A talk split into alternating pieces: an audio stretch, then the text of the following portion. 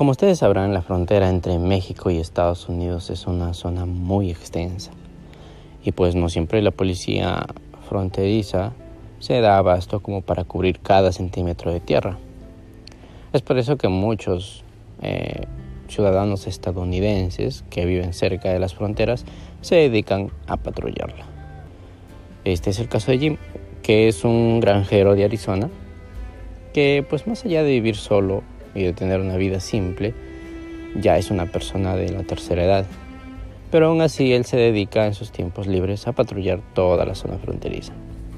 Entonces cualquier cosa ilegal que él pueda ver, ya sea inmigrantes o incluso mafias mexicanas, pues él se dedica a alertar mediante su radio a la policía fronteriza. Al otro lado tenemos a una mujer mexicana con su hijo que están huyendo de una mafia mexicana. La razón pues se explica en la película.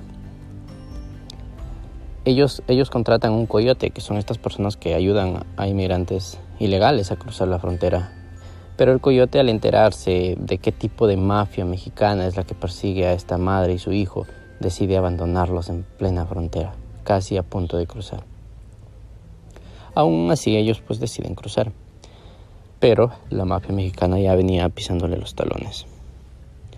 Entonces es cuando Jim ve que esta, mujer y su hijo están cruzando y decide pues ayudarlos, ¿no? Él lo que hace es ayudarlos, ver si necesitan asistencia médica y pues luego llamar a la policía fronteriza y que ellos hagan su trabajo. Pero pues la mujer le ruega que, no, que por favor les deje huir, porque ellos no quieran regresar a México porque ellos van a morir en México. Jim entonces se ve envuelto en un dilema pues moral de no saber qué hacer, si cumplir con las obligaciones de su patria o pues apiadarse de esta familia y dejarlos ir. Entonces es aquí donde pasa una desgracia y Jim se ve en la necesidad de hacerse cargo del niño.